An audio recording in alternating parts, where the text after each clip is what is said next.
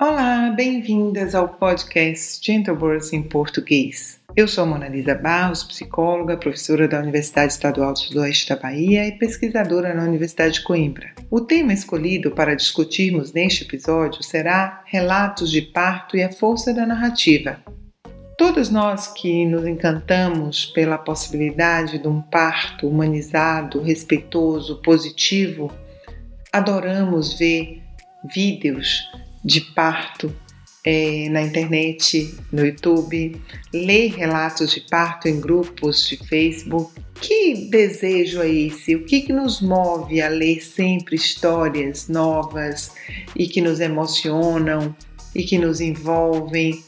Então, para falar sobre a importância da narrativa e o que essa narrativa constrói em nós, nós teremos então o episódio de hoje. Então, mais uma vez, sejam muito bem-vindas ao Gentle em português.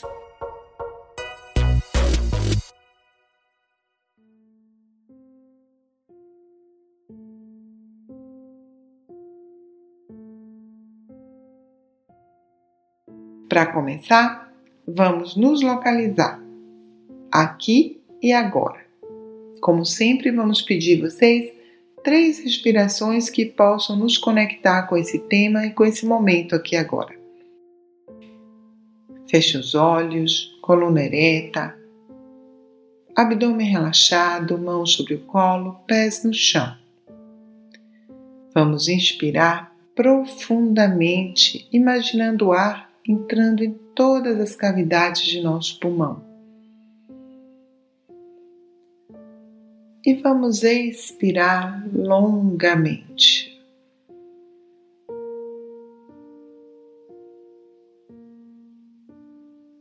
Vamos inspirar profundamente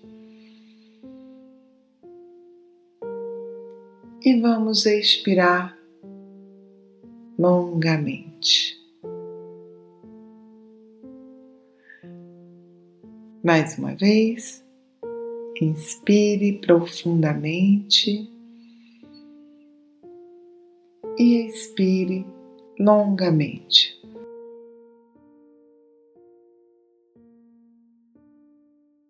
Pronto, estamos aqui e agora, neste momento, quando vamos conversar sobre relatos de parto e poder na narrativa.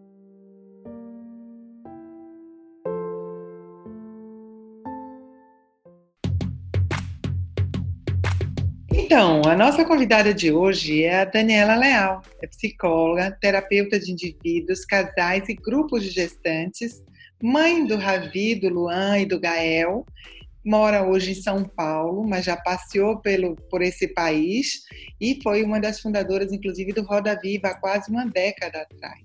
A Dani trabalha com é, o estudo das narrativas e a gente quer conversar com ela sobre o que função tem, o que é que significa para as mulheres o relato de parto e suas narrativas. Bem-vinda, Dani, muito obrigada por estar aqui conosco.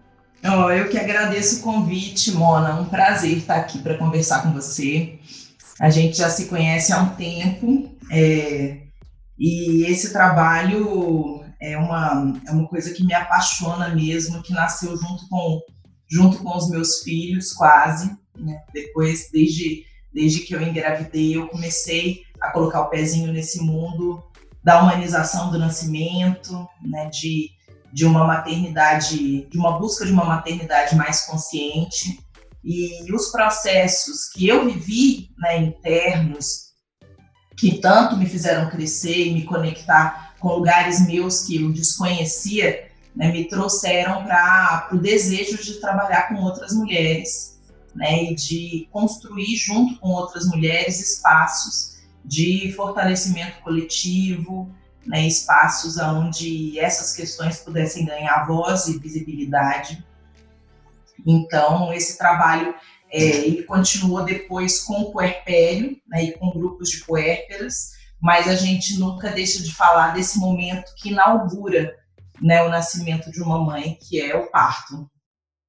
E é muito interessante como nós nos sentimos assim é, tão é, reenergizadas, transformadas nessa vivência, que a gente parece querer que o mundo, não só que o mundo saiba, como que outras pessoas tenham a oportunidade de viver a mesma coisa, né?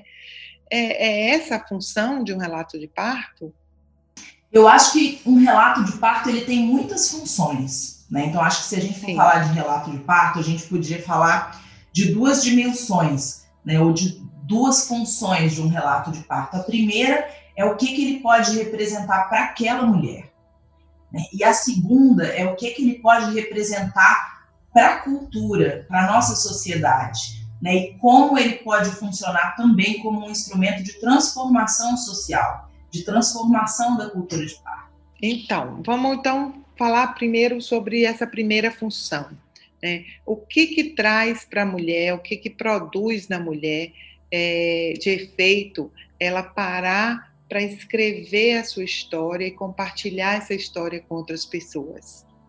É, eu acho que quando, quando a gente vive uma história, né, uma história privada, íntima, como é um parto, né, e ela move montanhas dentro de nós, como pode mover um parto, é, essa história, quando ela tem a oportunidade de ser contada, ela ganha força.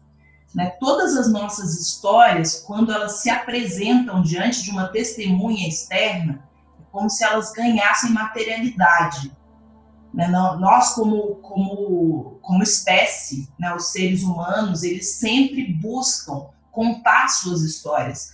Né? E nos momentos que a gente conta as nossas histórias, a gente entende sobre quem nós somos. A gente entende sobre quem nós somos como grupo também né, sobre quais são as nossas possibilidades. A gente se encontra nos nossos, nos nossos sentimentos mais primitivos, a gente se reconhece no medo do outro, na potência do outro, na força do outro, e a gente se inspira para escrever as nossas próprias histórias quando a gente escuta a história do outro. Então, uma mulher que tem a oportunidade de contar a história do próprio parto, ela vê essa história crescendo dentro dela. E é interessante, Dani, que é uma história que não acaba, né? Porque quando a gente relê, às vezes a gente quer complementar alguma coisa, a gente se descobre no que escreveu, que na hora que escreveu, ou oh, nossa, eu escrevi isso, né? A gente, não só o outro, se, mas nós também nos encontramos é, e nos reencontramos e nos reconstruímos a cada vez que a gente volta nessa história, nesse registro, né? É uma função muito interessante da narrativa, né? Muito, muito. Então, assim, no primeiro momento, né, se, se uma mulher decide escrever essa história, ela está primeiro contando essa história para si mesma, né? E, e, esse é um movimento muito, é, é um movimento de, de empoderamento, porque culturalmente a gente tende a contar essas histórias de parto colocando a mulher em um outro lugar na cena que não como protagonista. Né? A nossa cultura tende a começar a história do parto contando que quem fez o parto foi o médico tal. É uma mulher que toma a caneta para escrever sobre o, o próprio parto, ela já começa a assumir a primeira pessoa da sua maternidade, né? É um parto em que eu fui, eu senti, eu fiz, eu escolhi e eu vivi muitas coisas. Então, isso já tem uma potência. E talvez seja isso que nos arrebata, né? Quando a gente lê nos grupos de Facebook, nos, nos Instagrams da vida, os relatos, a gente que já pariu há tanto tempo se vê novamente mergulhada naquela história, embebida daquela ocitocina, como se a gente estivesse ali na cena de parto. E aí talvez isso nos remeta à segunda função que você se refere, né? Sim, então, é porque, porque as duas coisas, elas, elas são uma mesma moeda, né? A gente está falando de uma mesma moeda e as suas duas faces, porque quando a gente fala da função social, a gente está falando, por exemplo, da função que o relato de parto que essa mulher escreveu, ou ainda que ele não esteja escrito, né? Se em algum momento ela se disponibiliza a estar diante de um grupo para contar da própria experiência, né? Então, é um momento em que esse relato de parto tem uma função para o outro. E ele tem uma função, eu acredito, né, e muitas profissionais que trabalham com isso acreditam, que é uma função curativa, porque a gente vem de uma cultura né, que construiu uma história muito machucada, um olhar muito, muito doído sobre a experiência do parto. Né? Isso começa com um momento em que o parto é hospitalizado, né? então as mulheres são passam a, a, a parir no, no, hospital e elas mudam de lugar na cena do parto. Né? Então elas passam a ir para o parto que vai ser feito pelo médico, em que elas vão é, se colocar num lugar de, de quem vai é, se submeter ao que for necessário, ao que foi escolhido pelo outro. E muitas vezes essa foi uma experiência, para muitas mulheres, de muita dor, de muita violência. Então a gente viveu durante muitas décadas escutando, né, inclusive dentro da própria família, da própria mãe, da própria avó, é, que o parto é uma experiência difícil, dolorosa, traumática, né? É uma experiência da qual se sobrevive. Né? Uma mulher sobrevive ao parto para ter o seu bebê. Ela se submete ao parto para chegar naquele, naquele lugar que ela deseja. E, e quando você começa a escutar, né, especi especialmente a partir do, do movimento de humanização do parto, é, que isso pode acontecer de outra forma, que pode ser uma experiência positiva, que pode ser uma experiência bonita, fortalecedora, prazerosa, amorosa, de conexão.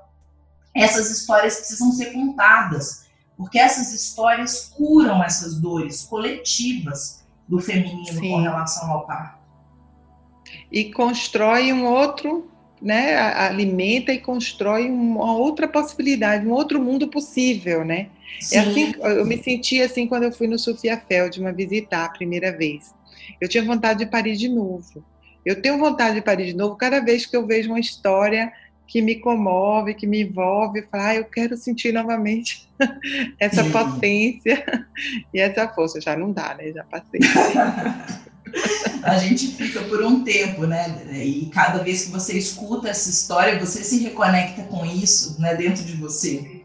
Então, é, essas histórias elas precisam ser contadas e elas são muito potentes, né? Quando você, quando você escuta uma história, ela, é, porque a, a própria cultura cesarista, ela se alimenta das más experiências, né, das histórias de dor. Né? Ela, é preciso você alimentar esse lugar do medo para você conseguir subjugar uma mulher e, e tirar ela desse lugar de protagonista do próprio parto. Né? Então, quando a gente quebra essa, essa esse mecanismo né, que alimenta o medo do parto, que alimenta é, os receios das mulheres, as mulheres crescem e elas crescem em busca não de viver as histórias das outras, mas de construir a própria história. Exatamente. E acresce a possibilidade de é, poder verificar o prazer nesse momento, o, a alegria, o poder, o tesão são é, sentimentos que não estavam vinculados às histórias de parto como eram contadas anteriormente, né? E nesse momento começa a ter histórias é, que nos reconectam com essa força, como você disse, e que nos traz a possibilidade de uma experiência positiva. Né? E, e ter uma experiência positiva não está vinculada necessariamente ao tipo de desfecho que vai ocorrer, mas é a forma como eu vivi todo o meu processo e como eu construí esse processo desde muito antes do parto, né? Então esse relato normalmente acaba começando muito antes desse momento pontual que é o momento de nascer.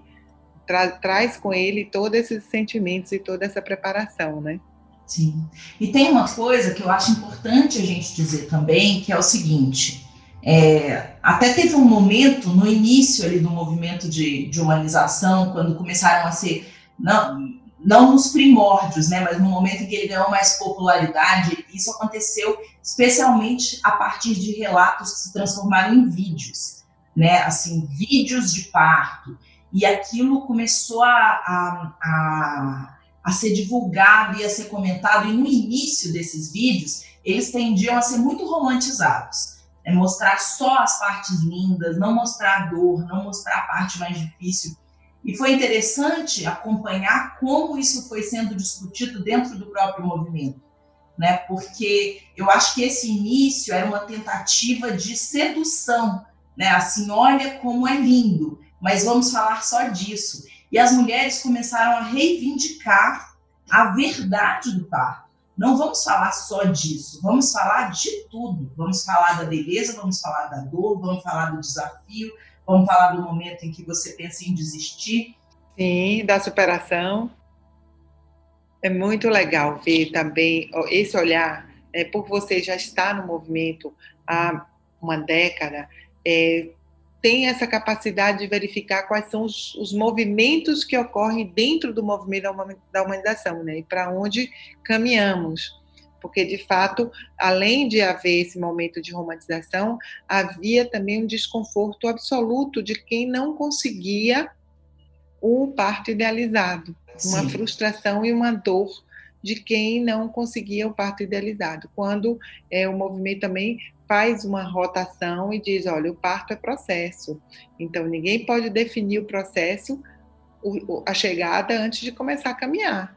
É no caminho que vão se definindo as coisas e terá que, se vivido é, a cada passo, poderá ser uma experiência é, positiva, independente de qual desfecho ocorrer. Que houve um, um, um tempo que havia uma briga né, da boa mãe, da má, a mãe boa e a mãe má. A mãe boa é aquela que conseguia fazer um parto completamente sem intervenção, sem analgésico. Só servia se fosse aquele modelo. Isso aprisiona, não libera. Né. E aí os relatos vêm para contar isso, não. Tem isso, como você fala, tem isso, mas tem várias outras situações de, extremamente desafiantes de superação que nos exige e é que tá, aí é que está a beleza, né? Aí é que está a beleza, é poder superar esses desafios e poder é, não, não exatamente superar, mas se encontrar com seus próprios limites para poder ampliar as possibilidades, mesmo que essas possibilidades só venham a ser desfrutadas no pós-parto. Sim. E por isso que é interessante um espaço onde cabem várias histórias, né? Porque quando você vai colecionando histórias humanas, você vai entendendo de que forma a diversidade humana também se manifesta em uma diversidade de histórias, né? E, e, isso transforma as certezas, né, ou as idealizações em perguntas, em curiosidade. Qual vai ser a minha história de tantas possíveis, né? De tantos sentimentos possíveis, de tantos desfechos possíveis. E humanizar a experiência, eu acho que é essencial para essa palavra que você trouxe, que eu acho que é a palavra, que é nos libertar, nos libertar para viver a nossa experiência.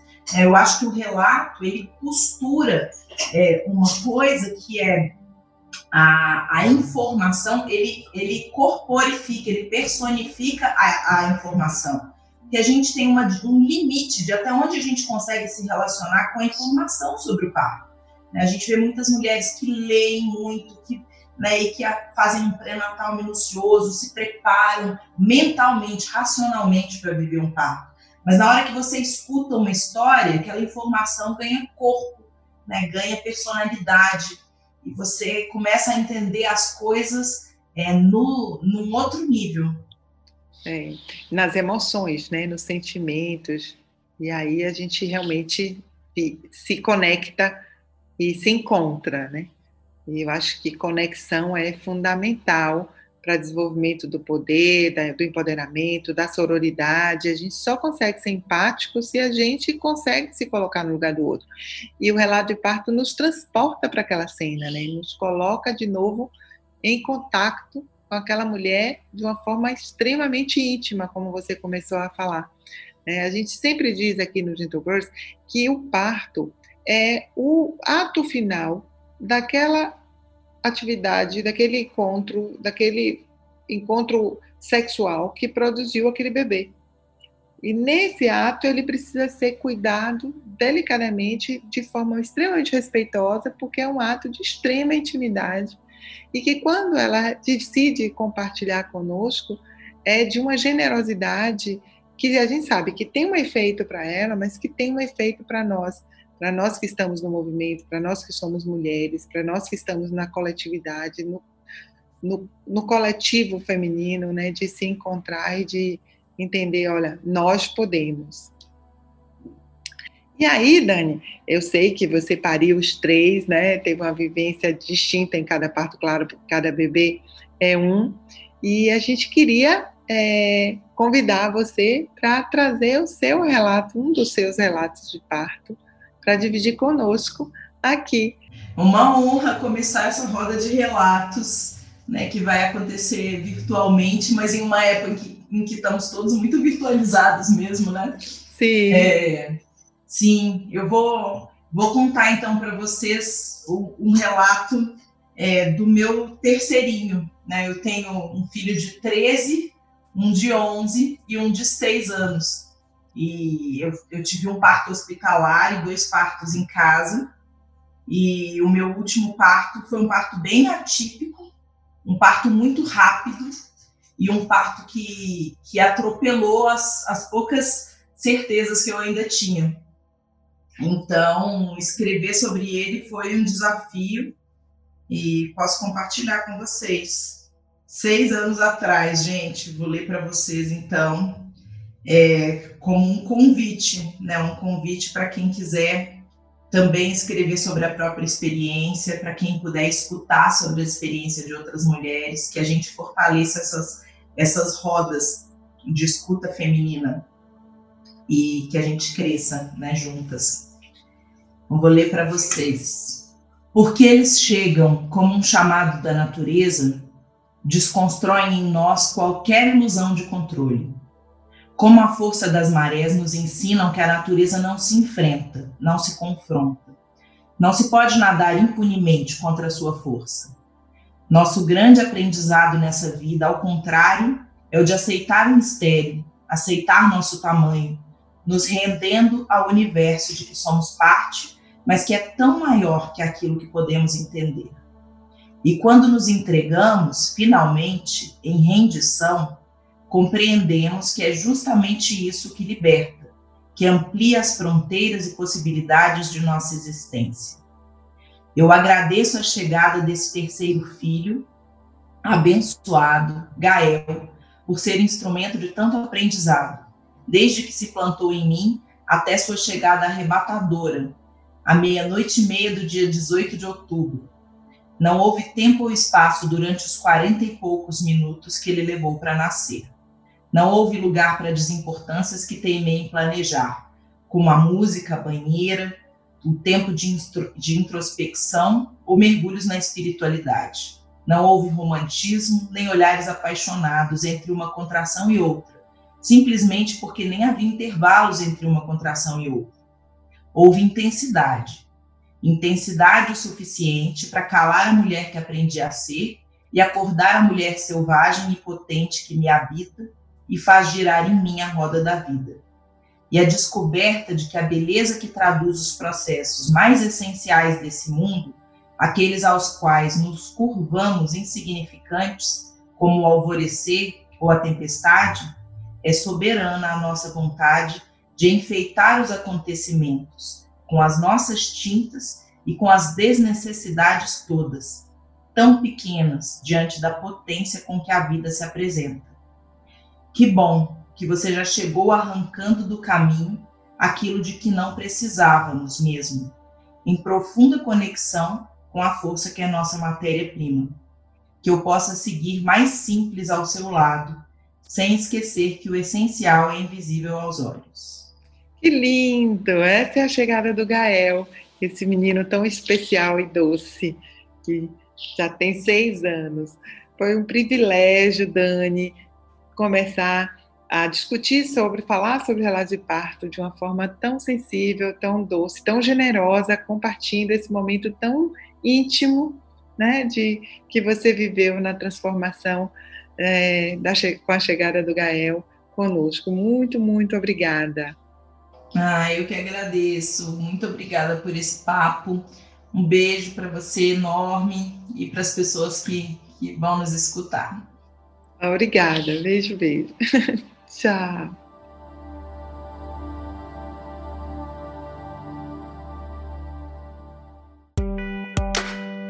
Agora a dica GB.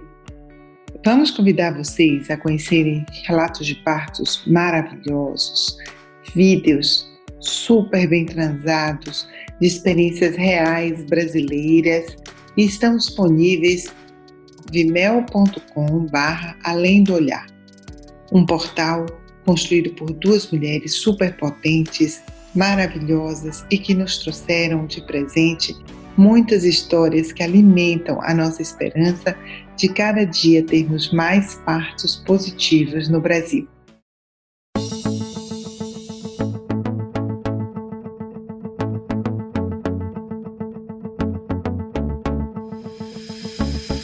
Por enquanto, ficamos por aqui.